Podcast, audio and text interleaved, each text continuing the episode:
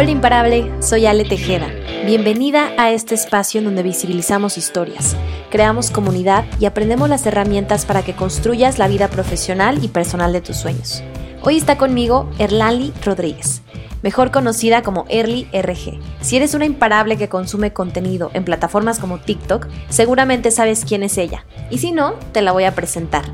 Erly es creadora de contenido, feminista, estudiante de psicología, amante de la moda y comediante. Erly comenzó en la pandemia a crear contenido como una pasión y en poco tiempo se convirtió en un ícono de las redes sociales, teniendo 1.7 millones de seguidores en TikTok y más de 300.000 en Instagram. Pero no me gustaría resaltar nada más sus números, porque al final si la supuesta fama de redes sociales no tiene un fin, se queda solo en cifras. Lo más valioso de Early es el impacto que tiene su contenido. A través de, sus personajes y la comedia, ha logrado evidenciar el machismo, el clasismo y la mentalidad de aquellas personas que no cuestionan sus creencias, que se quedan en donde mismo y no buscan crear un mundo mejor. El día de hoy platiqué con Early cómo empezó, su vida antes de redes sociales, el cómo ha roto estereotipos y los sacrificios que tuvo que hacer para llevar su mensaje. Si no conoces su contenido, te recomiendo muchísimo que lo veas, que seguro más de una sonrisa te llevarás. Te dejaré sus redes sociales en la cajita de descripción para que lo revises. Yo soy Ale Tejeda y esta es la historia de cómo Early se hizo imparable.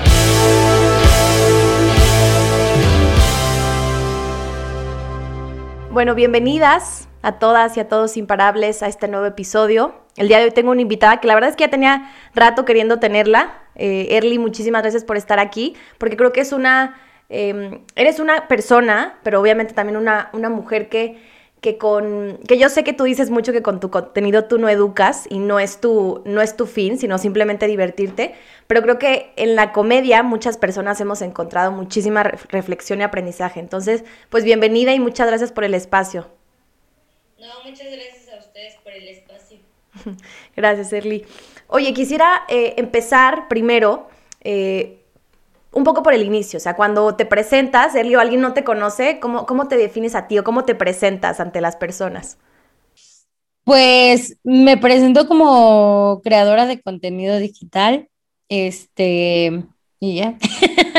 pues hago redes sociales, ¿no? Es como, mm, pues no sé, creo que es que es que está muy raro, porque ahora que ya he hecho más cosas a, lo largo de esta carrera que he ido construyendo con la gente que me sigue y que está al pendiente, eh, se vuelve muy raro porque muchas veces, fíjate, me presentan que modelo, que actriz, y yo así de, no, pero yo siempre me presento como creadora de contenido digital porque creo que de ahí vengo y le tengo como mucho amor a, las plataformas digitales que pues prácticamente fueron las primeras en abrirme los espacios. Entonces, así me presento como creadora de contenido y, y para sacar ¿no? sí, te lo preguntaba porque sé que haces muchas cosas actualmente. También sé que regresaste recientemente a la carrera de psicología. También tienes un interés desde chiquita por el tema de la música. Entonces, por eso me gusta preguntarte cómo. Yo sé que es, difícil definirnos con palabras porque las personas somos un mundo de cosas, pero el cómo tú lo hacías, ¿no? El, el cómo te tal vez te presentabas y como dices tú, creadora de contenido que fue lo que, lo que emanó todo lo demás, ¿cierto? Que tú haces. Sí, exactamente, es como, pues yo siento que también engloba todo, ¿no? O sea, es como, pues para rápido. para acabar rápido. Caer en, en, explicaciones. Totalmente. Oye, eh, tú mencionabas, Erly, que cuando empezaste o antes de tu contenido, tú eras una persona eh, normal, ¿no? Y lo, y lo, platicas en el sentido normal porque ahorita tienes una vida más pública, estás más expuesta, pero antes tú tenías, em, así como cualquier persona, ¿no? Como tu chamba, el tema de las uñas, los fines de semana mesereabas, también regresaste recientemente a la carrera, es decir, tú siempre te gustó este tema de comunicar y el tema, yo creo que también social, por algo estudias psicología, pero ¿cómo ha sido tu vida o cómo ha ido cambiando? Porque creo que es bien padre platicar las historias y a mí me gusta mucho entender de dónde vienen las personas, porque a veces creemos que porque no nacimos en cierto lado o no hicimos ciertas cosas como que a veces nos limitamos y creo que tú tienes una historia bien padre en el sentido de, bueno, yo empecé a hacer contenido porque me gustaba, no con el fin de hacerme famosa, eventualmente hacer campañas con marcas tan enormes como Nike. No, o sea, lo, tuyo fue genuino y súper auténtico. Entonces me encantaría entender que nos platicaras un poco de tu vida antes de todo este contenido y de todo este boom de, de, los personajes que haces. Pues mira, yo creo, yo creo que tampoco se dio como de la noche a la mañana.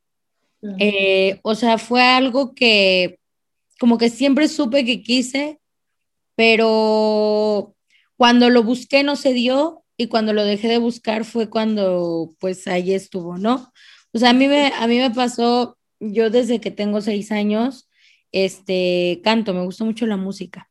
Entonces mi abuelita me llevaba a castings, yo salí de hecho en, en programas de televisión y pues así, ¿no? O sea, la, la verdad es que nunca fue algo como que yo Mm, no sé, fue, el primer contacto que tuve con, con, el mundo del arte y de quiero crear para la gente y quiero, quiero que me vean muchas personas.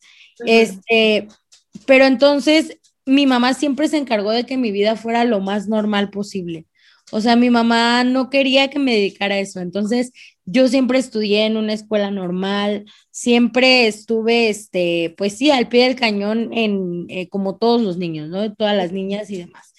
Y entonces, cuando llego a, la secundaria es justamente cuando te empiezan a preguntar, ¿no? ¿Qué vas a estudiar y qué vas a hacer de tu vida? Porque ya nada más te queda la prepa para pensarlo, que, yo creo que hay un error muy grande en los padres, en, presionar eh, a los chicos a elegir, ¿no? Cuando, sobre todo en una edad que no sabes ni qué es lo que quieres. Entonces, pero dentro de mí había una convicción que a mí me gustaba mucho el estar expuesta a la gente, a mí me gustaba mucho el show, a mí me gustaba mucho, eh, yo recuerdo que yo me metía a concursos en la escuela así de, ¿quién quiere cantar? Y ahí tienes a tu comadre alzando la mano, ¿quién quiere actuar en tal obra el papel principal? Y ahí hacía a mí que mi mamá me comprara el, el traje, todo, todo, todo muy así, ¿no?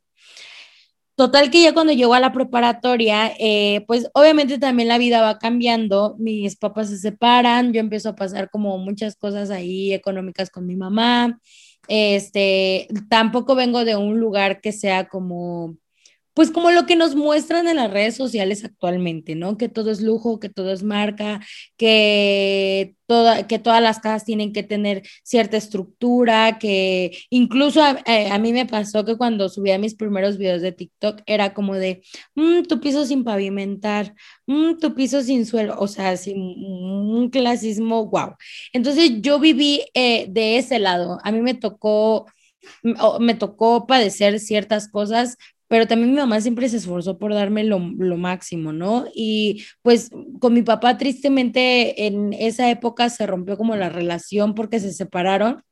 Y entonces ahí hubo como también una, la separación de mis papás, yo a mi papá lo dejé de ver un, un cierto rato, entonces pues mi mamá y yo éramos como que las que estábamos ahí saliendo y sacando todo a flote, ¿no?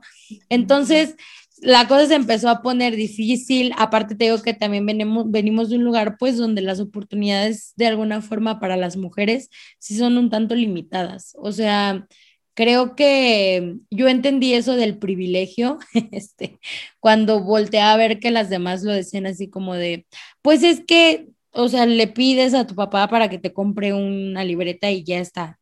O sea, ¿quién dijo que ser mujer y estudiar era difícil, no? Y entonces era así como cositas así.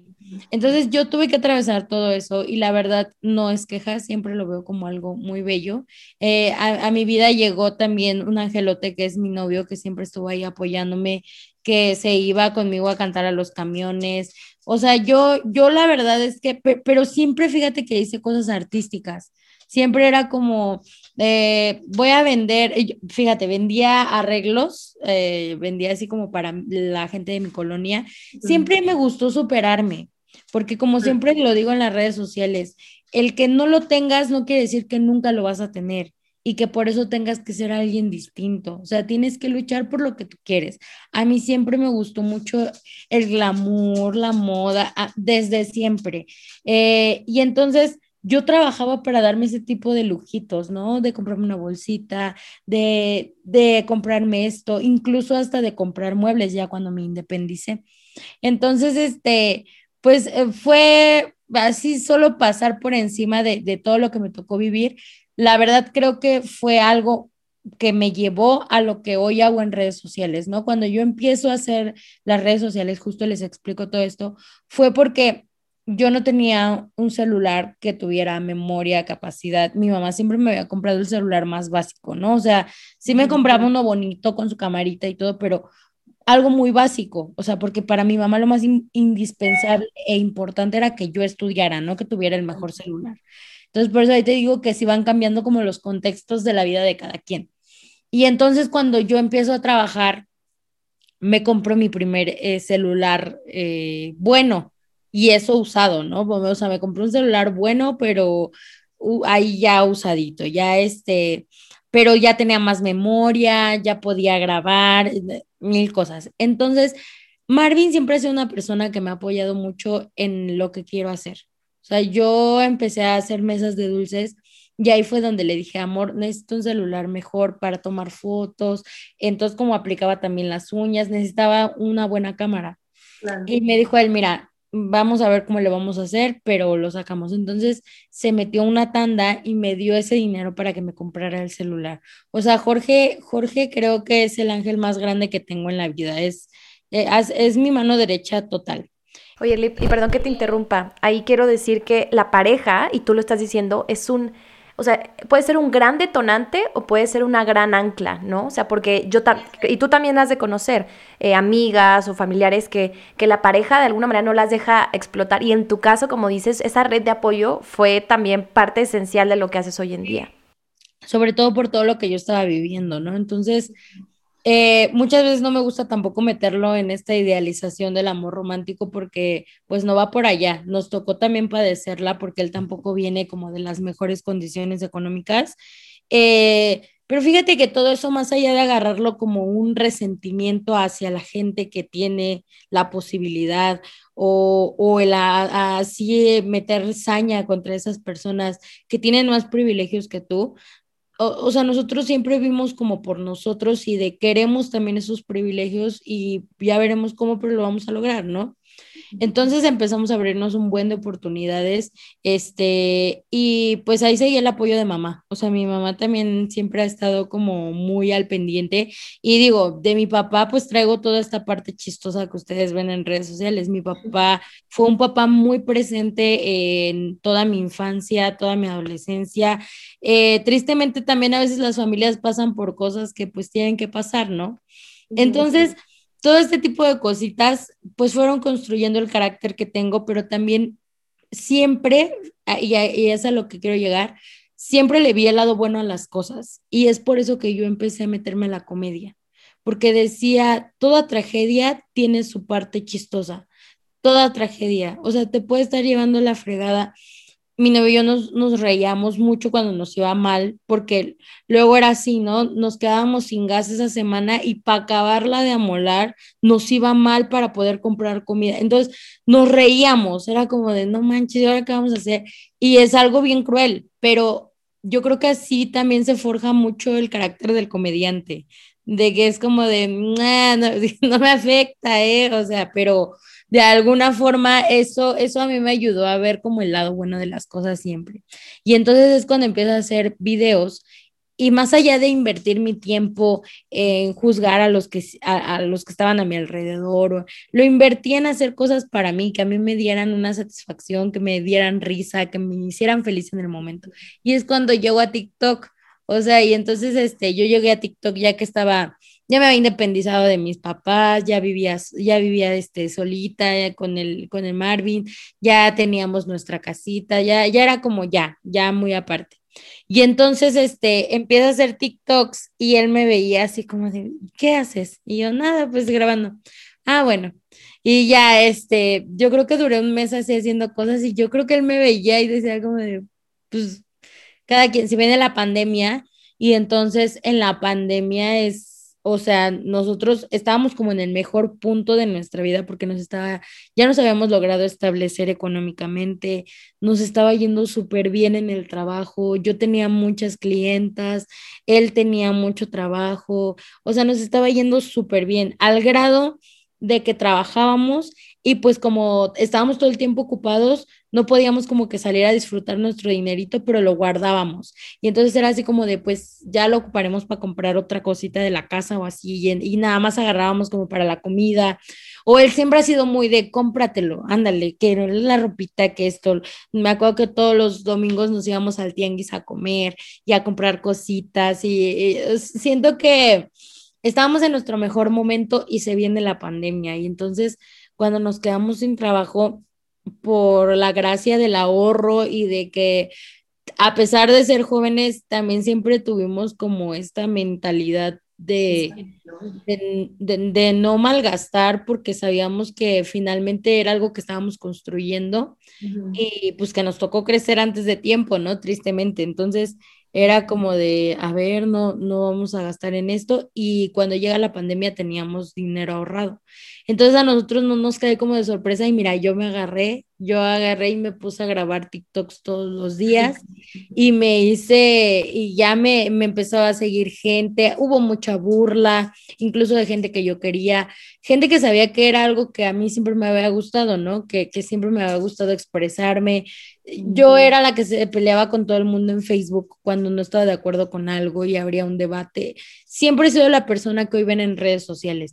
Hay gente de mis amigos cercanos que me dicen, es que yo siempre supe que te vas a dedicar a algo así. O sea, siempre lo supimos, ¿no? Porque saben, pues todo lo que siempre me gustó hacer, que siempre me gustaba andar cantando, que siempre...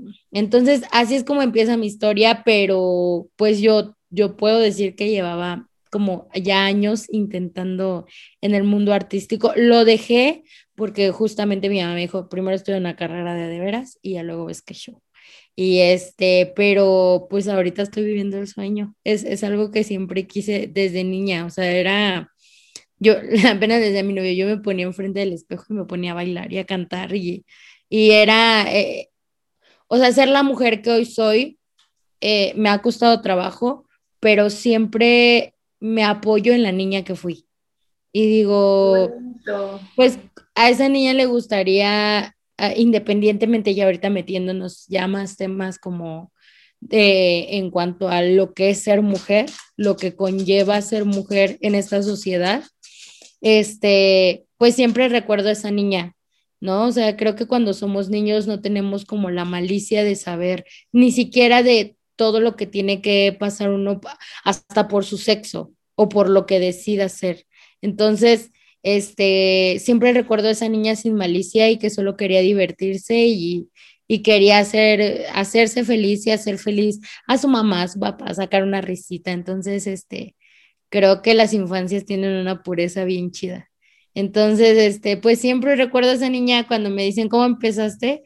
Jugando, jugando en redes sociales.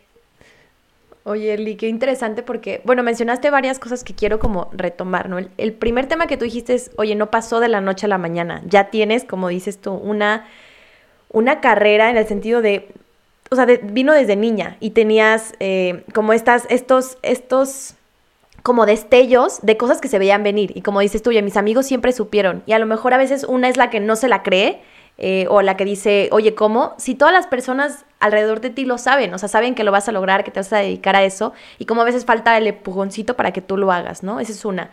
Lo segundo que mencionabas a tu, a tu pareja, pero también a tu mamá, o sea, qué tan importante es la red de apoyo con la que, con la que creces, porque a veces cuando somos niños o cuando, cuando estamos chiquitos, nos influye mucho lo quien, quien nos dice o, cómo nos habla el entorno, ¿no? Y si no tenemos a alguien, una maestra, un maestro, alguien que ponga ese voto de confianza, a veces es difícil, ¿no? volvemos a lo mismo, el tema de, de creértela.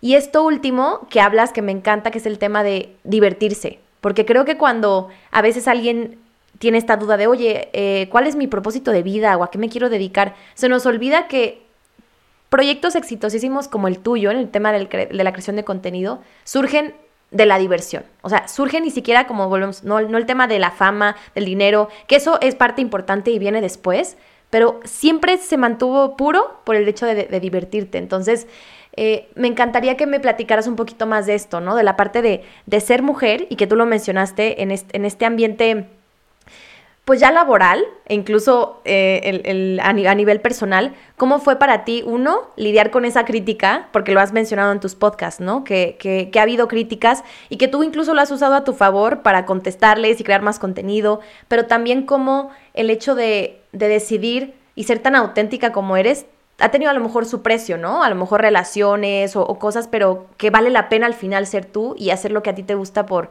la simple diversión de hacerlo.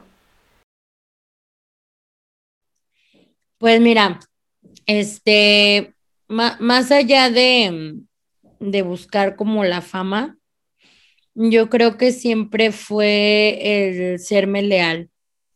Siempre he buscado serme leal. Y al hablar al, a la hora de lealtad, al hablar de lealtad, me, me refleja mucho esta parte de todas las mujeres en mi familia.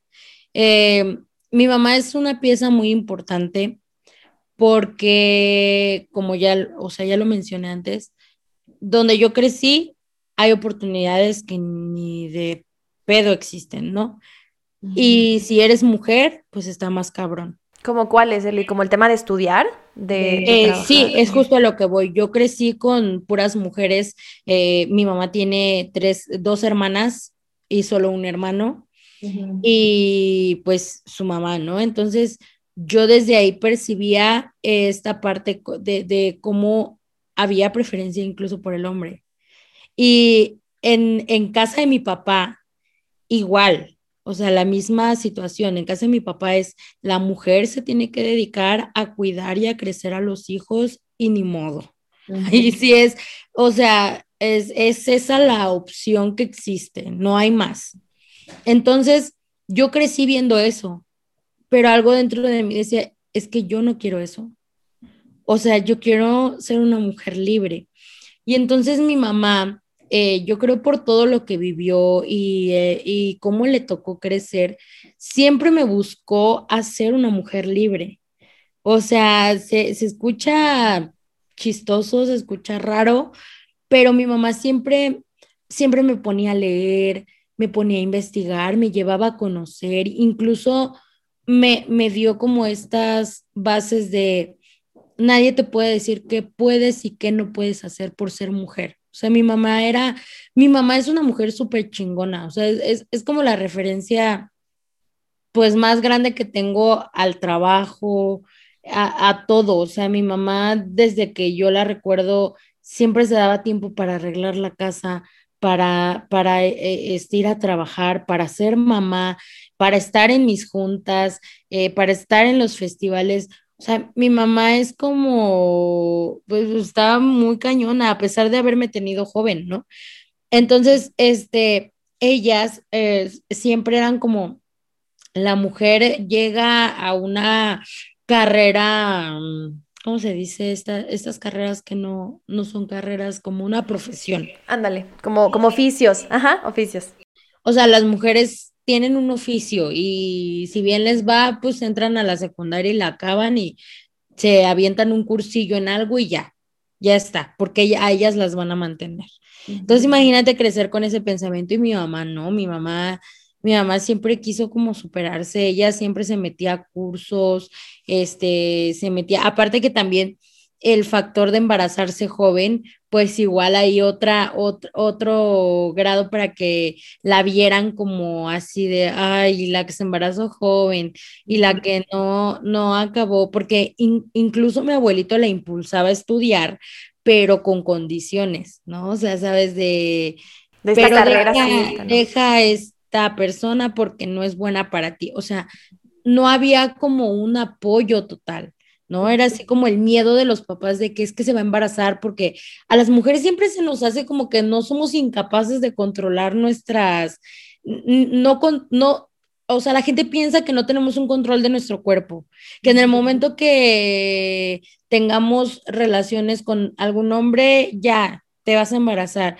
pero justamente viene desde toda esta ignorancia que a la mujer nunca se le enseña cómo se debe de cuidar, qué es lo que debe utilizar. Y mi mamá siempre tuvo esa apertura, justamente porque yo creo que a ella le hubiese gustado eh, saber todo eso, ¿no? Mi mamá es enfermera, entonces ella sabía mucho sobre métodos anticonceptivos y demás. Ella se embarazó para salir de su casa, no fue como yo me voy a embarazar porque no supe. O sea, mi mamá siempre fue de mente muy abierta, pero había como mucha presión y por eso ella dijo, bye, ¿no? Entonces me tiene y pues tristemente no salen las cosas como debían en, en su matrimonio, pero es de toda esta parte del desconocimiento y de no romper lealtades, de no conocer incluso a tu familia. Me empieza a crecer a mí como una mujer que ve muchos panoramas. Mi mamá siempre me decía, es que fíjate, yo no te voy a cuidar un hijo. Mi mamá siempre, por eso te estoy dando la opción de cómo te puedes cuidar porque yo no me voy a salir de trabajar para cuidarte un bebé. O sea, porque sí puedo ser tu red de apoyo, pero yo también tengo una vida aparte de ti. Y eso, y eso suena crudo, o sea, ante la sociedad, como madre desamorada, pero si te pones a pensarlo desde, desde un aspecto sano, claro que sí, somos todos seres individuales, o sea, no, tu mamá no te debe el cuidar a tus hijos. Tu mamá no te debe nada, tu mamá ya te creció y te dio las herramientas, tu mamá merece disfrutar, ¿no? Y suena bien rudo, bien crudo. Y luego criticamos un montón. Pero si la mamá siempre, mamá que no cuida, mamá.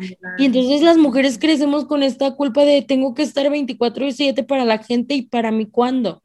Entonces mi mamá siempre fue muy independiente y, y me creció con esa idea y yo dije, yo quiero ser esa mujer. O sea, yo quiero ser una mujer que trabaje por sí sola, que tenga la libertad, ¿no? Incluso, y te digo que también, o sea, mi papá, mi papá estaba muy al pendiente de, de mi infancia, estaba todo el tiempo ahí. Entonces, creo que todo eso como que me hizo ver que yo también, obviamente sin quitar como la responsabilidad de, de todo este sistema machista en el que crecí, este, y a mí todo eso me hacía como ver el, yo no me voy a dejar y yo no voy a hacer esto. Y yo, y entonces empecé a, abrir mi mente muy chiquita. O sea, yo maduré antes de tiempo, podría decir.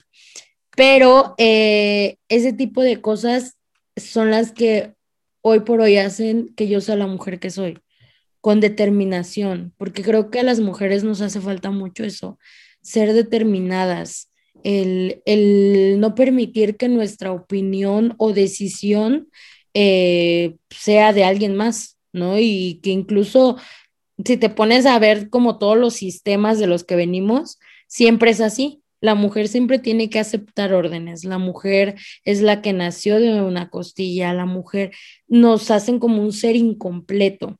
Incluso hasta en el tema este de estoy buscando mi media naranja, eh, es algo, pues, que si lo ves desde el punto de vista psicológico, todas somos una naranja, no necesitas la mitad de nadie y es como una metáfora. Tú pones la mitad de una naranja a rodar y ¿qué va a hacer? se, va a quedar, solo se da la vuelta y ahí.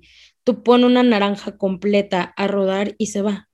Entonces, tenemos que aprender a hacer eso, naranjas completas, no la mitad, no sin un hombre o incluso sin una mujer, porque pues ahora, ahora este, ya tenemos la libertad también de decidir con quién estar, pero no puedes partirte en dos para ser tú. Entonces, yo desde ahí aprendí todo eso. Empecé a estudiar psicología justamente también por esta parte de, me causa mucho, pues mucha curiosidad la mente humana, me, me de, o sea, ver todos estos patrones, eh, cómo, qué, qué, puedo hacer para hacerlo distinto a, a, mi generación, ¿no? Entonces, este, pues eh, así, así se forjó Early, entonces me tocó crecer con una mamá que me dio todas las herramientas y que me enseñó mi individualidad desde que estaba chiquita. Y creo que eso es muy importante para las niñas porque disfrutas tu vida más, eres más feliz. Yo me acuerdo que yo llegué a una edad, yo tenía, mi mamá siempre me enseñó de métodos anticonceptivos, me dijo cómo podía quedar embarazada, mi mamá me habló abiertamente de todos esos temas cuando yo tenía 10 años, o sea, porque dicen, es que no vas a entender, está muy chiquito, ¿no? Y claro, que, claro que entendemos, y más hoy en día. Claro que ya hay una, un raciocinio, ¿no? A lo mejor no se lo vas a explicar. ¿Sabes cuál es el problema? Que los adultos queremos explicarlo como adultos. Nunca nos bajamos a la edad de, de, de, la persona que estamos educando, ¿no? O no nos subimos a la edad de la persona a la que estamos educando.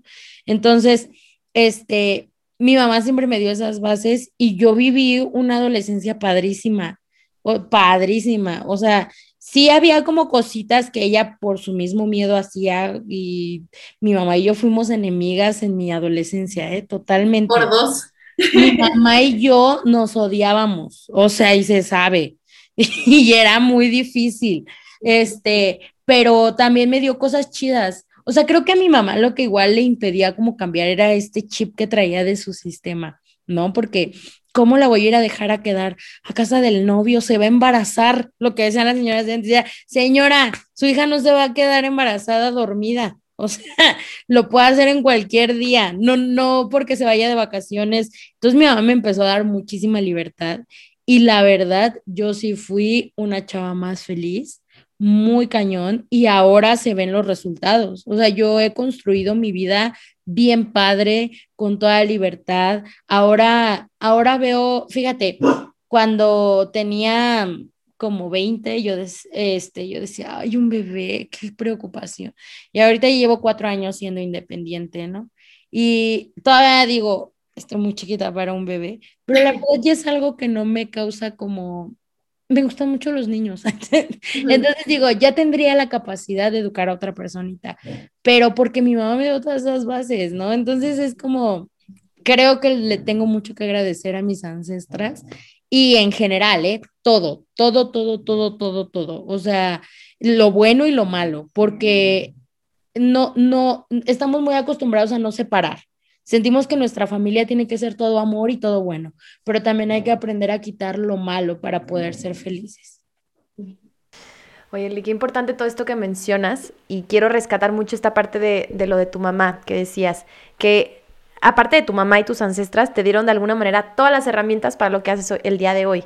Y quiero ligar mucho la parte de la psicología que mencionas tú, porque creo que es en gran parte lo que hace este personaje tan emblemático que tienes tú, que es Tomás, ¿no? Que quien no lo conoce, no sé en dónde vive porque es, un personaje y, estoy segura que muchas de las imparables que nos escuchan te van a conocer, pero para las que no, eh, Early tiene un personaje que se llama Tomás, que es literal, creo yo, es, es una, es sin tú saberlo, a lo mejor, es esta parte psicológica en la que tú tuviste que ver patrones en estas personas, en este caso en estos hombres, lo el típico machito mexicano, y cómo lo replicas para hacer contenido. Yo sé que tu intención no era educar, pero también te he escuchado decir en entrevistas que ha habido hombres que te escriben y decir, oye, ya me di cuenta de esto gracias a tu video, y a lo mejor me ofendí un poquito, pero ya, yo me di cuenta o me vi reflejado en Tomás. Entonces me encantaría que me platicaras esta parte de cómo fue no necesariamente la construcción del personaje, porque sé que surgió de manera espontánea, el filtro te gustaba, te lo pusiste, pero cómo ha sido el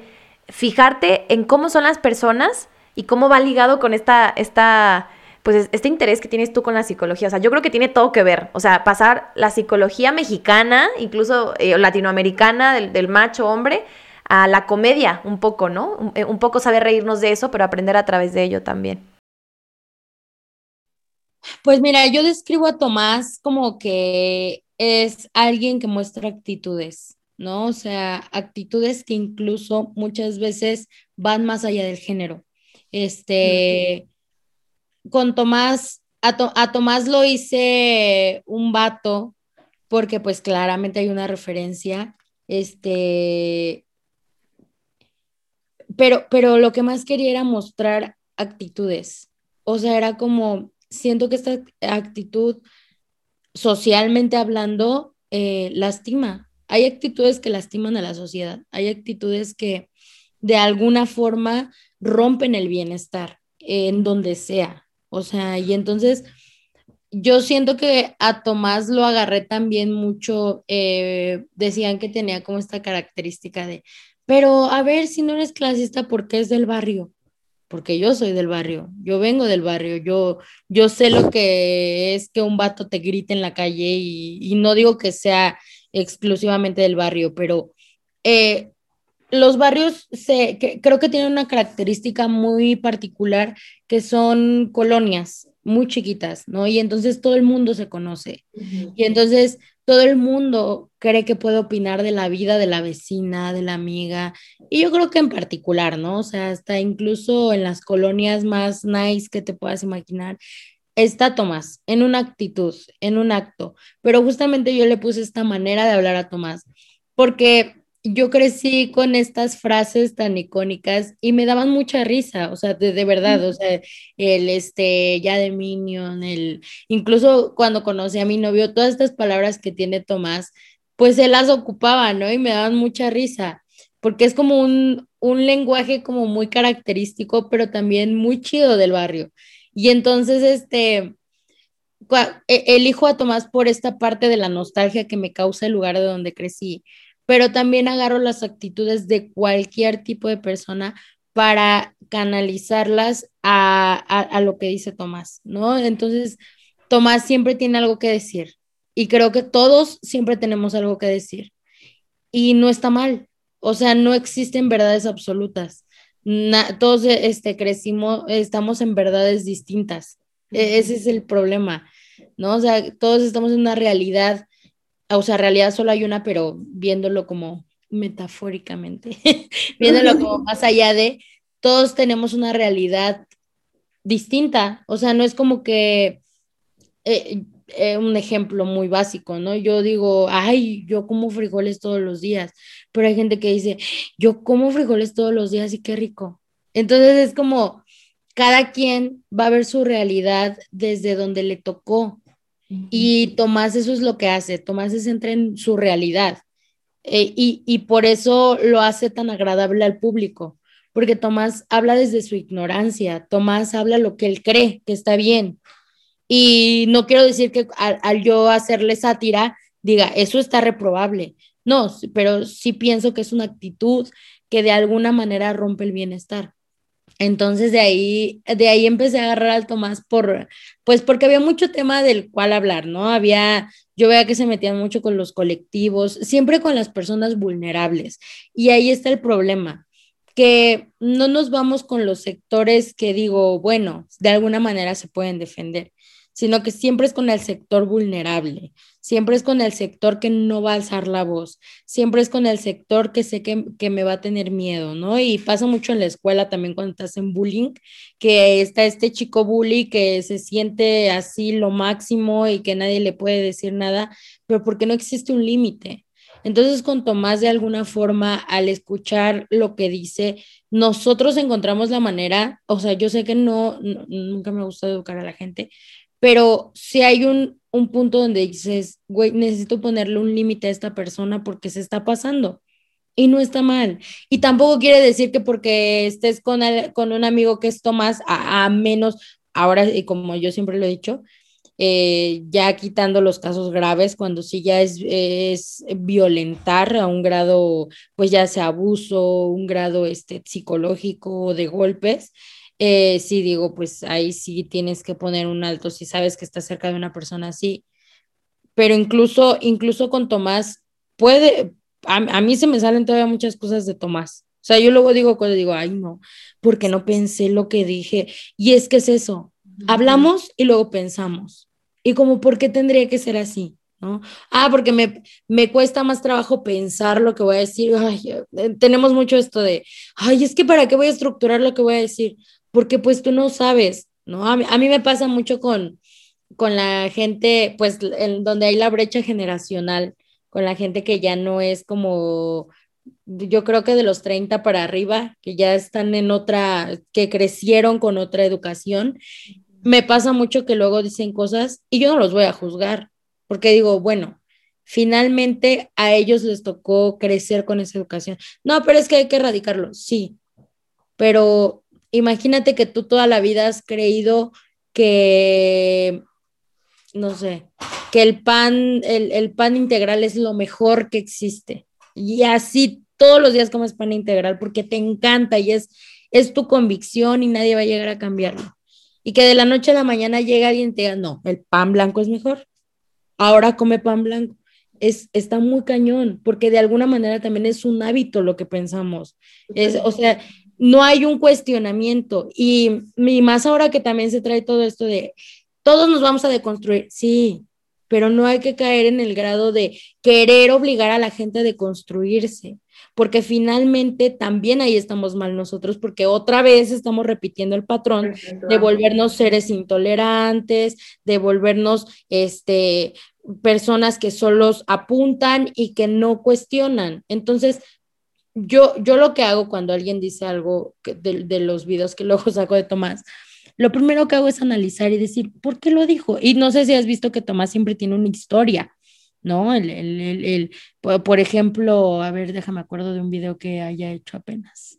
Este, apenas creo que dice, ah, el del Día de la Mujer, ese es un gran ejemplo. Y tan, y tan, tanto debate alrededor de ello, ¿eh? Ese es un gran ejemplo. Eh, que Tomás felicita a, su novia y que le dice, hasta como que está medio sacado de, pues, ¿qué pasó, no? Sí, felicidades y que le cuelga porque le dice que se va a la marcha, pero que este güey está como en contra.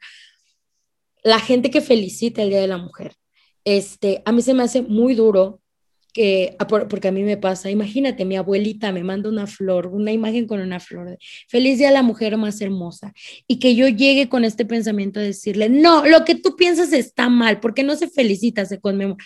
Claro que no. O sea, es una persona que creció con otra educación. Yo sé que hay gente con la que no se puede, con la que sí hay que ser intolerantes, de te estás pasando y ya, güey, bye.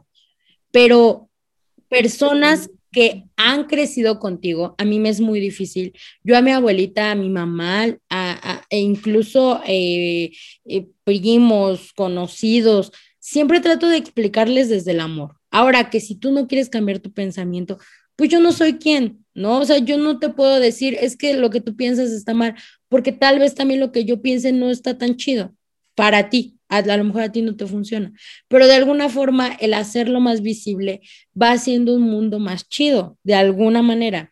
Entonces, eh, el, el Día de la Mujer es un ejemplo exacto de que también ya existe cierta intolerancia, de que es que ya se les dijo muchas veces, sí, sí, yo lo sé, y puedes llegar al hartazgo. O sea, puede ser como de, ay, este güey, otro, pero digo, no, no, no quita nada. O sea, yo recibí muchas felicitaciones y fue como, gracias. O sea, me ofende muchísimo, pero lo tomo, ¿no? o sea, es como, esta persona tiene otra educación. Entonces, cuando tú empiezas también a trabajar tu tolerancia y sobre todo que sabes que tú también estuviste en ese lugar, que la deconstrucción no llegó de la noche a la mañana y que todavía sigue el proceso, ¿no? O sea, nunca vamos a llegar a ser eh, la persona correcta para la sociedad. Eso es lo que puedo decir porque siempre va a haber cositas, siempre van a salir. Creo que ahorita está, no sé si ya viste la película de Disney, la de Red. Sí, increíble, increíble, sí. Es como, como toda esta euforia colectiva, eh, eh, trae muchas cosas como muy padres para entender a, la sociedad en general y cómo toda la gente actúa desde lo que aprendió. No es como que la gente quiera ser mala, todos traen una historia. Entonces, también creo que esa es una de las más grandes cosas por las que estoy estudiando psicología, que yo me he topado con gente, incluso hasta con el hate en internet, y digo, bueno, ¿qué estará pasando esta persona para escribirte estas cosas? No le está pasando bien definitivamente, o le está pasando muy bien y su privilegio le nubla la vista. No sabe que existen personas diferentes a él o a ella. Entonces, eh, creo que a mí eso es una de las cosas que más me intriga y por las cuales hago a Tomás. Porque digo, qué chistoso como un video cortito de algunas palabras le llega a tanta gente y las opiniones tan diversas que hay alrededor de ese video. Hay gente que toma a Tomás como literal, ¿eh? Hay gente que dice, yo soy Tomás, Tomás es mi ídolo. Y, y digo, y entonces, pero lo chido de esas personas es cuando se meten a los comentarios y ven que todo el mundo se está riendo y que no se están riendo con Tomás, se están riendo de Tomás. Es como de, ay, güey, o sea, de verdad, ha habido chavos que me ponen, no manches, yo era el Tomás, o que me, o que incluso me los encuentro en la calle y que me dan las gracias, y es como de, no, pues de nada, o sea, qué chido que quieras ser alguien distinto y está, está chido, ¿no? Es como, pues qué chido que ahora ya pienses, hubo una, una chava que incluso me escribió como, ay hermana, yo peleaba todo el tiempo con mi novio, todo el tiempo de, había como un temilla ahí, dice, y entonces, pues de un tiempo para acá, dije, ya no le voy a decir nada y empecé a ver a Tomás y empezó él a verlo y ahora ya no sé, ya no es un tema de pelea, ya nos podemos sentar a platicar. O sea, como que él ya tiene una apertura más de, de, de decir, te voy a escuchar. Entonces digo, wow, qué chido, qué padre, o sea, que sin la intención, pues lleguen a pasar estas cosas, ¿no? Son las consecuencias positivas, como dices tú, a lo mejor no era tu intención educar, pero eso va como por default. Y ya para, para ir cerrando, Erly, te quería preguntar en esta parte de, de educar, de alguna manera, por decirlo, o, o yo creo, a mí me gusta más la palabra inspirar con el ejemplo. También sé que últimamente traes muchísimo el tema ya no de body positive, sino armar tu cuerpo, o sea, amar tu cuerpo como esté, ¿no? Porque tú también platicabas en otra entrevista que se ha desvirtuado tal vez un poco esta palabra de decir, te tienes que amar y ámate y sonríe, oye, pero ¿qué tal que el día de hoy no quiero? Y entra esta culpa, esta frustración y entonces ya se vuelve una exigencia y se vuelve todo menos amor. Entonces me encantaría que nos platicaras cómo ha cambiado tu perspectiva de, del body positive, pero también ¿Qué ideas, qué herramientas, qué, consejos que has vivido tú crees que podríamos tomar las imparables que te escuchan, que de alguna manera estamos batallando con algo, ¿no? En nuestro cuerpo, que no me gustó esto, no me gustó esto otro. ¿Cómo ha sido tu camino y cómo ha sido cambiando esta definición de, de, amar lo que es, ¿no? Y, ¿no? y no querer disfrazarlo. Pues mira, siento que al ser humano le encantan las etiquetas. El ser humano no puede vivir sin dos cosas, sin etiquetas y sin máscaras. Nos cuesta un trabajo que no tienes idea, pero porque así se nos enseñó. La gente vive de la apariencia, la gente es como, eh, como, como te ven, te tratan, ¿no? Es mucho el, dicho de, los abuelitos. Y entonces viene, eh, eh, cuando, yo, yo empezaba con esto de las redes, la verdad es que entras a un mundo muy, ay, pues cómo lo digo para que no suene tan... No importa, ah, no importa aunque suene mala onda. Entras a un mundo muy superficial, muy banal, muy... Eh, lo que importa es cómo te ves, ¿no? Y entonces yo, yo cuando empiezo a llevar como todo este mensaje de de pues ama tu cuerpo a las proporciones que está el día de hoy. La gente piensa que yo llevo con este con esta forma de cuerpo toda la vida, ¿no? O sea, para la gente no existe un pasado. Y entonces a mí en la pandemia me tocó aprender esto. Yo subí mucho de peso en la pandemia, muy cañón. Y también lo voy a decir honestamente. Cuando no estás acostumbrado a tener ciertas cosas, y te llegan, te engolosinas, ¿no? Yo hacía una comida al día porque no había la posibilidad.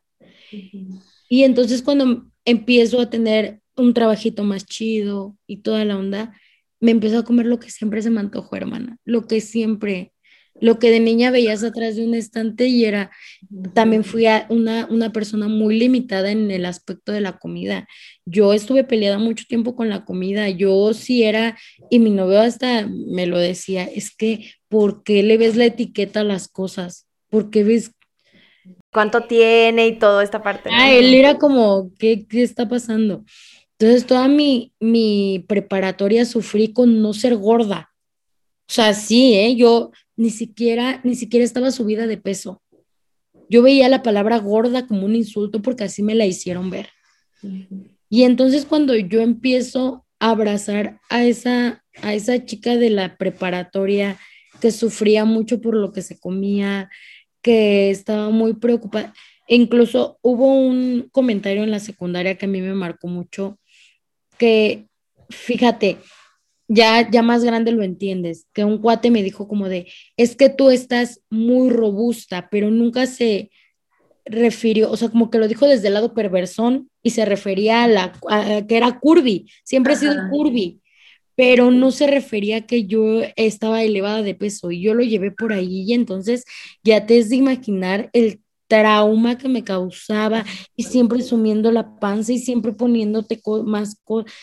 Horrible, horrible, horrible. Y hasta la fecha no digo, ay, ya soy, me amo 100%. No, hay días que odio verme en el espejo, hay días que digo, no me gusta eso. Y no está mal, pero me ha costado mucho trabajo, siempre he batallado mucho con mi cuerpo.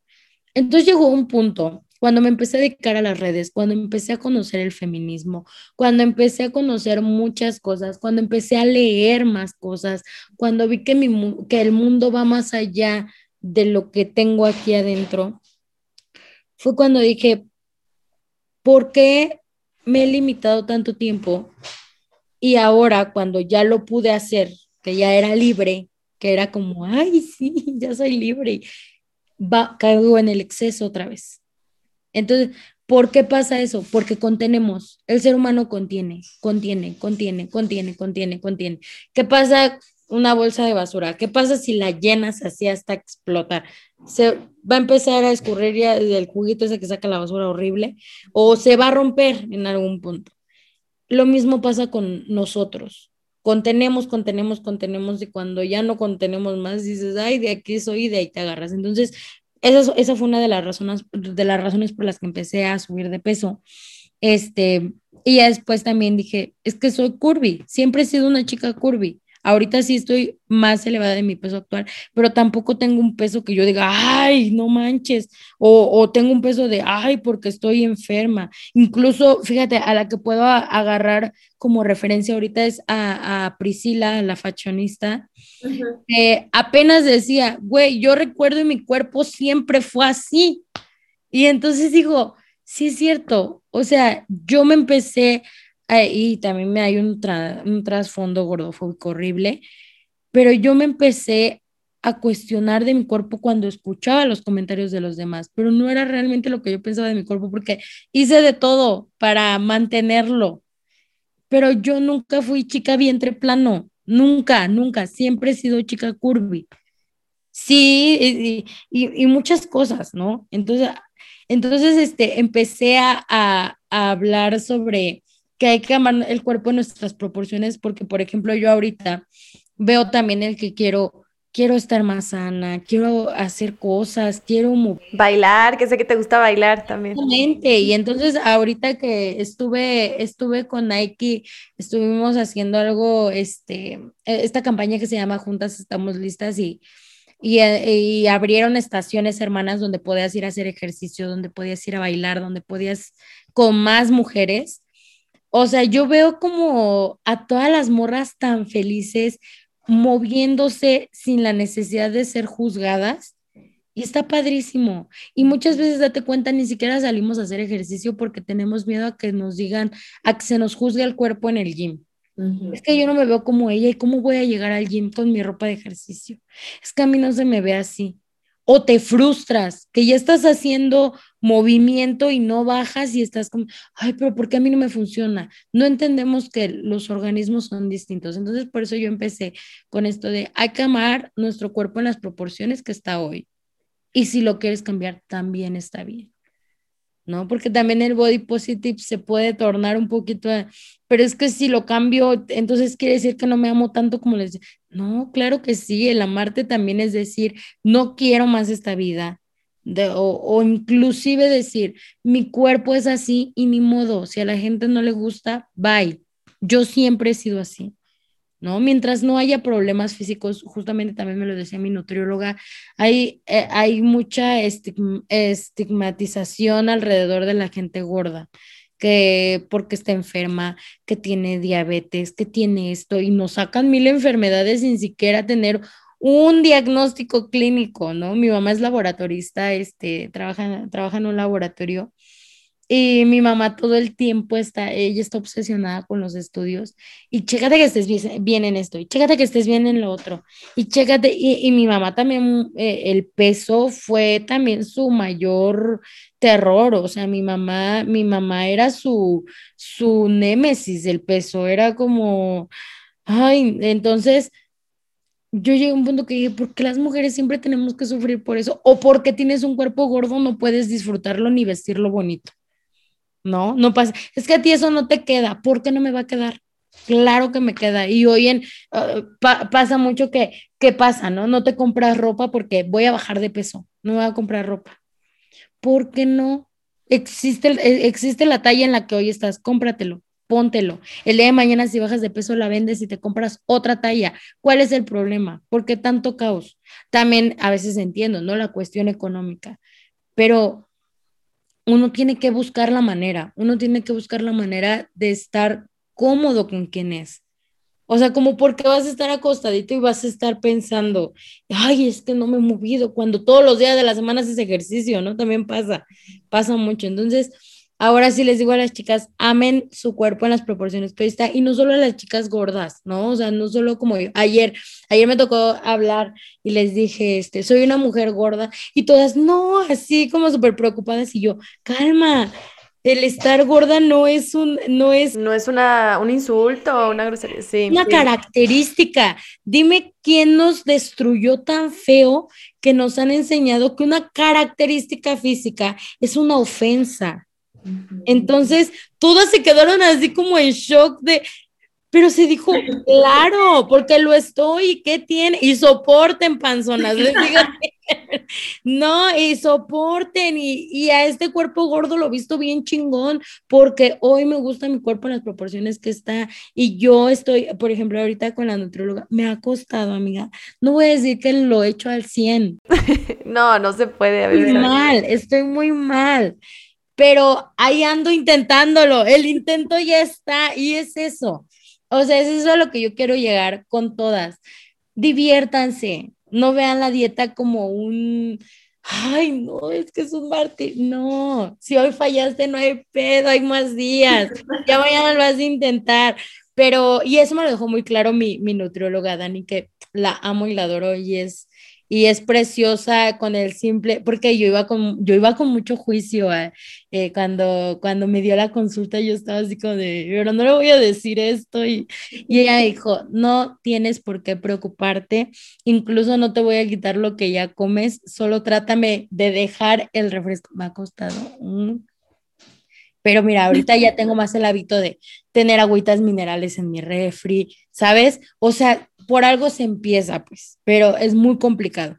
Entonces, ayer que tengo que les decía eso a las chavas, todas así como de que no, se dijo gorda, que somos. No, y también si eres muy flaquita, que soporten. No a cualquiera le entra la talla cero, hermana, y qué chido. Disfrútalo, porque, porque luego, luego es lo, lo que más queda, ¿no? O sea, y hay niñas muy flaquitas que también están bien acomplejadas porque la gente, deberías de comer más. Es que tú no comes y las hacen entrar en una ansiedad. que qué necesidad? ¿Cómo sabes que no está sana? Así es su complexión. Entonces ustedes vistan bonito su cuerpo. Yo, yo ahora veo todo esto más allá del amor este, propio y demás, el, el decir, mi cuerpo hoy me va a gustar como está, y hoy le voy a poner esto, y adórnalo. Y eso no quiere decir que no lo vas a cambiar en algún momento. O sea, va a llegar la razón y vas a decir, porque no somos unas inconscientes, sabemos, sabemos, cada persona tiene espejo en su casa, cada persona sabe que de herencia hay enfermedades. No creo que no exista una persona que no sea consciente, o sea, no dudo que sí las haya, pero sobre todo también hay esta conciencia y cada ser humano sabe lo que hace. Entonces, creo que pues con eso, con eso cerraría esta parte del amor propio. No, no se trata de amarnos desmedidamente, se trata de disfrutar, ¿no? Entonces, este, pues eso se vino a la vida mía. Y si hoy se hoy se te antoja, no sé, un pastelito, cómetelo, cómetelo, no y lo voy a quemar mañana en el gym. No, hombre, no, cómetelo, disfruta el momento, ya mañana haces ejercicio, ya por sí solo, pero tú sabes que estás haciendo algo por tu salud. O sea, no te dejes llevar por lo que la gente dice de ti. No, creo que la gente siempre va a tener algo que decir de nosotros. Vas a ver, a mí, o sea, yo lo veo, yo voy a bajar de peso y ya se le quedó lo chistosa. Ya no es chistosa Early. siempre va a haber algo que la gente va a decir, pero no saben que somos más que un cuerpo, somos esencia, somos, somos presencia, somos alma, somos más que un cuerpo. Entonces, este, pues nada, e, eso es lo que tengo que decir al respecto de ese tema. Padrísimo, Eli. De verdad, muchísimas gracias por, por el tiempo. Tengo unas preguntas que le hacemos a todas las invitadas y son rápidas, también para, para ya no, no pasarnos un poco más del tiempo. Entonces me gustaría hacértelas. La primera es, ¿qué es el éxito para ti, Erly? Mm, yo creo que el éxito para mí es hacer lo que amamos desmedidamente. Creo que una persona que tiene éxito es aquella persona que dijo, voy a hacer esto porque me encanta. No sé, alguien que se atreve, mm, pasa mucho ahora, ¿no? Es que ya hay mucha gente haciendo un podcast, pero tú tienes las ganas de hacerlo, hazlo. Entonces, pues ahí está. Ah, la gente exitosa es aquella que hace lo que se propone y que dice, este es mi gusto y lo voy a lograr. Para mí eso es una persona exitosa, quien se dedica a lo que ama. Buenísimo. ¿Y cuál es tu mayor miedo, Erly? Mm, soy una persona muy miedosa. este, pero fíjate que hasta eso, mi, mi mayor miedo, no, la soledad tampoco nunca ha sido. Yo creo que mi mayor miedo es no dejar algo positivo en las personas. Me, me gusta mucho aportar, no quitar. Me gusta, me gusta mucho este, yo creo que ese es mi mayor miedo, no aportarle algo lindo a alguien. No es como, no sé, mm, soy alguien muy social, entonces yo creo que eso sí me afecta. O sea, quedarme sola en el sentido de vivir sola, hacer cosas solas, no, yo creo que eso no, me da tanto miedo. Mm, y pues claro, el miedo a perder a seres que amas, ¿no? Es como, es que amigas, cuando una ya pasa los 20, ahí así ya bien No, pero cuando, cuando vas creciendo, te das cuenta cómo tus miedos van cambiando cada día, ¿no? A mí si me preguntabas hace un año cuál era mi mayor miedo, quedarme sin trabajo. Pero a mí la pandemia me enseñó a que soy capaz de salir adelante de cualquier manera eh, y, que, y que yo busco siempre el trabajo siempre encuentro el trabajo. Entonces, ya no le tengo miedo a no tener la capacidad de. Este año le tengo miedo a perder a la gente que amo, porque eso dejó la pandemia, como el perder a la gente que quieres y no poder volver a compartir un momento lindo con esas personas. Y yo creo que es eso. Sí, porque, el, trabajo va y viene, y, eres capaz, de, regenerarlo. Una persona no, no, que sepamos. que sepamos. por el momento. Por el momento. Y Erly, ¿qué te falta, por, hacer? Uy. no, yo creo que muchas cosas. Ay, yo sí tengo un buen de qué hacer. no quieren venir a ayudar. No, no, no. Este, ¿qué me falta por hacer? Ay, no sé, es que he vivido tantas cosas tan mágicas que digo, ya, o sea, ya ni espero nada porque todo lo que me ha pasado es muy increíble. Pero algo que sí me gustaría mucho hacer es música.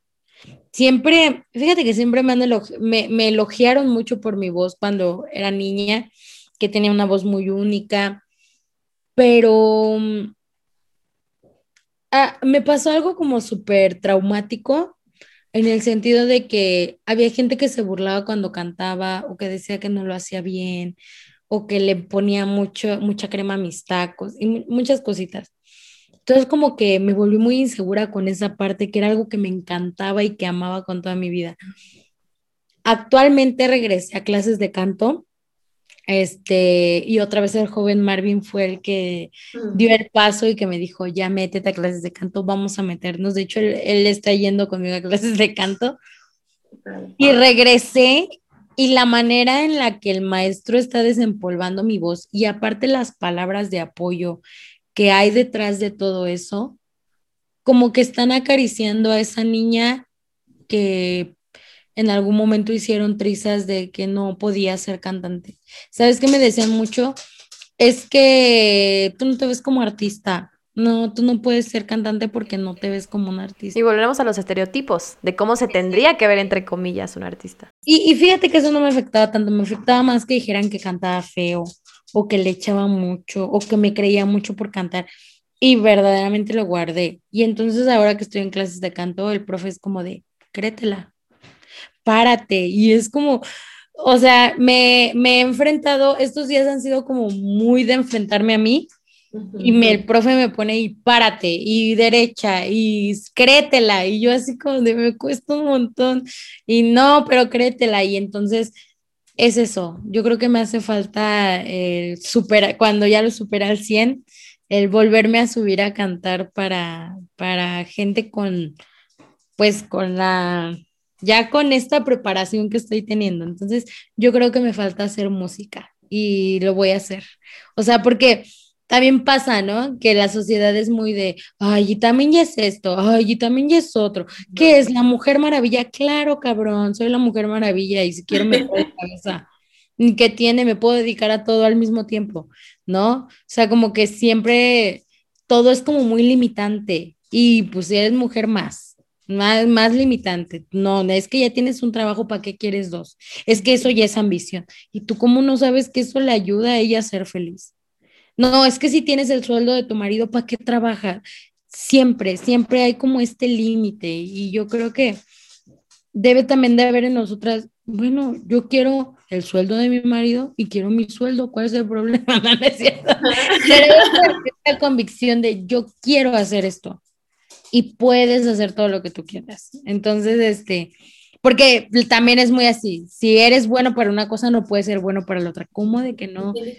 Hay gente que es buena en todo y está bien. Entonces, este, pues yo creo que eso es lo que más me falta, ponerme a prueba con la música y quitarme ese miedo. De hecho, ya estoy buscando, este, próximamente dónde grabar mis covers. Este, voy a empezar con covers y a ver qué pasa. O sea, ya es como, ya el primer paso y créeme que estoy así temblando, pero también me importaba mucho el que dirían de cuando abrí YouTube, de mi contenido y, y ya ahora ya no. Dije, me voy a quitar el miedo a todo eso porque uno, a mí me hace feliz y es algo que me llena. Y dos, la gente siempre va a tener algo que decir. Entonces, este, eso es lo que me hace falta. Me hace falta ser famosa en YouTube y, este, y hacer música. Es uno de mis más grandes sueños. Qué padre. Y es que si algo te dejó ya la carrera de crear contenido, es eso, que te tiene que valer y se te tiene que resbalar todo lo que opinen de ti. Entonces, pronto te veremos, Erly, ahí en, en, la música. Ya casi para terminar, Erly, eh, ¿alguna película, libro, podcast favorito que tengas que nos quieras recomendar? Ay, amigas, ves que tengo muchos, muchos libros. Hay uno que se llama eh, El arte de amar de Eric Fromm, que siempre lo recomiendo, pero nunca he dicho esto. No va encaminado al amor romántico, porque siempre se, se entiende por ahí. Va hacia el amor propio. Entonces, para que lo lean con ese pensamiento, si lo llegan a leer. Este, película, uy, tienen que ver el panda rojo.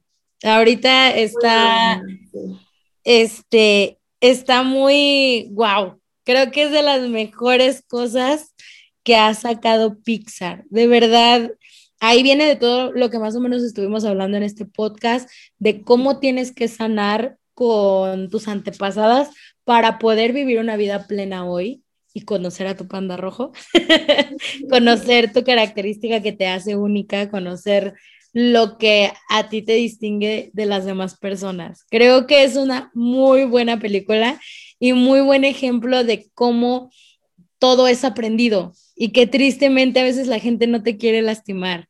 A veces es que así lo aprendieron y tristemente nos toca perdonar y ya sé que no estamos para perdonar, pero así nos toca y tenemos también que, que empezar a desarrollar cierta empatía por la gente que amamos o por incluso la gente que está allá afuera. Entonces, les recomiendo mucho esa película, es muy buena y aparte está chistosísima. Sí, yo reí muchísimo. Recomendadísima yo también. La vi con mi papá y me encantó, me encantó, me encantó, porque es algo que él jamás vería por su cuenta, ¿sabes? Entonces la puse y nos pusimos a verla. Yo una lloradera, no, no, no, no, no, yo lloré mucho en una de las escenas más fuertes este, bueno, a lo mejor yo porque yo soy más sentimental, pero, mm, o sea, si les puedo decir, véanla y es mi vida totalmente. Me sentí muy identificada, muy cañón, porque así me encapsulé mucho tiempo, muy cañón. Y pues ahora soy muy libre. Liberaste tu panda rojo. Pero sí, vean, ya, ya descubrí mi panda rojo, mi panda rosa. Tu panda rosa, ándale. sí, súper recomendada, creo que es una película que vale muchísimo la pena. Así que vayan a verla y luego nos platican qué les pareció, a ver si se identificaron. Claro que sí. Oye, Irle, por último, nos has dado muchos consejos, pero si te pudieras quedar con uno, un último consejo para todas las imparables que nos escuchan, ¿qué, qué consejo darías? De cualquier tipo, el que tú quieras. Mm, fíjate que no les diría, porque sí, ya eso, eso lo dije ya. luego te digo, una cambia. Este, no les diría, ay, este, nunca dejen de soñar, porque sus sueños se van a cumplir. o sea, creo que siempre hay que soñar de acuerdo a lo que tenemos hoy en día, a lo que está a nuestro alrededor. Hay que soñar dentro de nuestra realidad. Eso es lo que quiero decir. Hay que poner los pies en la tierra y aprender a soñar desde, desde lo que hoy tengo a mi alrededor. Porque el problema de soñar fuera de nuestra realidad es que muchas veces nos puede llevar a la frustración. No está mal, o sea, no está mal que el día de hoy no tengas a lo mejor para comer y digas, quiero viajar, porque eso no está fuera de tu realidad. ¿Sí me entiendes? O sea, el día que menos te lo esperes, eh, a mí me pasó muchas veces que estuve abajo de un puente atajándome el agua con mi novio cuando salíamos a tocar a los camiones con hambre, con frío, y en ese momento era imposible pensar, el día de mañana voy a poder ir a la playa, por ejemplo. Entonces, este, sueña dentro de tus posibilidades, dentro de tu realidad, pero no te frustres si no pasa. Ese es el mejor consejo que, puedo dar, porque yo lo que hoy estoy viviendo, siento que sí fue un golpe de suerte, es eh, eh, definitivamente es un golpe de suerte, pero que se complementó también con todo lo que siempre estuve haciendo y que, y, que pues no, no veía, que de alguna forma siempre estuve trabajando para, para hacer esto que hoy estoy haciendo. Entonces, céntrate bien en hoy qué estás haciendo para cumplir ese sueño más grande que tienes. O sea, es como, mm, a, mí me llegaron a decir, ay, no, te, eh, que yo llegaba, yo, yo decía como, es que yo quiero conocer tal país. Y me decían, ay, tus sueños guajiros, ¿no? Y entonces ahora digo, si quiero viajar a otro país y ya estoy juntando para el viaje. O sea, es eso sueña, pero que esté centrado en tu realidad y en lo que estás haciendo hoy para cumplir ese sueño. Y sueños que no te frustren, empieza por lo más pequeño y hasta llegar a lo más grande. Eso, sería como el, el mayor consejo que les puedo dar, porque la frustración es fea. Y ya sé que nadie la quisiera vivir, pero van a haber ocasiones que tiene que estar, porque la frustración también es crecimiento de alguna forma. Entonces, pues así, hermanas, siempre sueñen dentro de su verdad, de su realidad y y no se frustren si no pasa. O frustrense, pero aprendan. Imparable, espero que te haya encantado el episodio tanto como a mí. Creo que Erly nos da muchísimas enseñanzas de cómo, primero, no esperarte a que las cosas estén perfectas para hacer las cosas que te gustan. También el cómo hacer las cosas por pasión, con amor y lo demás vendrá. No creo que cuando tenemos un camino trazado, cuando tenemos una estrella o algo que realmente queremos hacer, las cosas se van acomodando.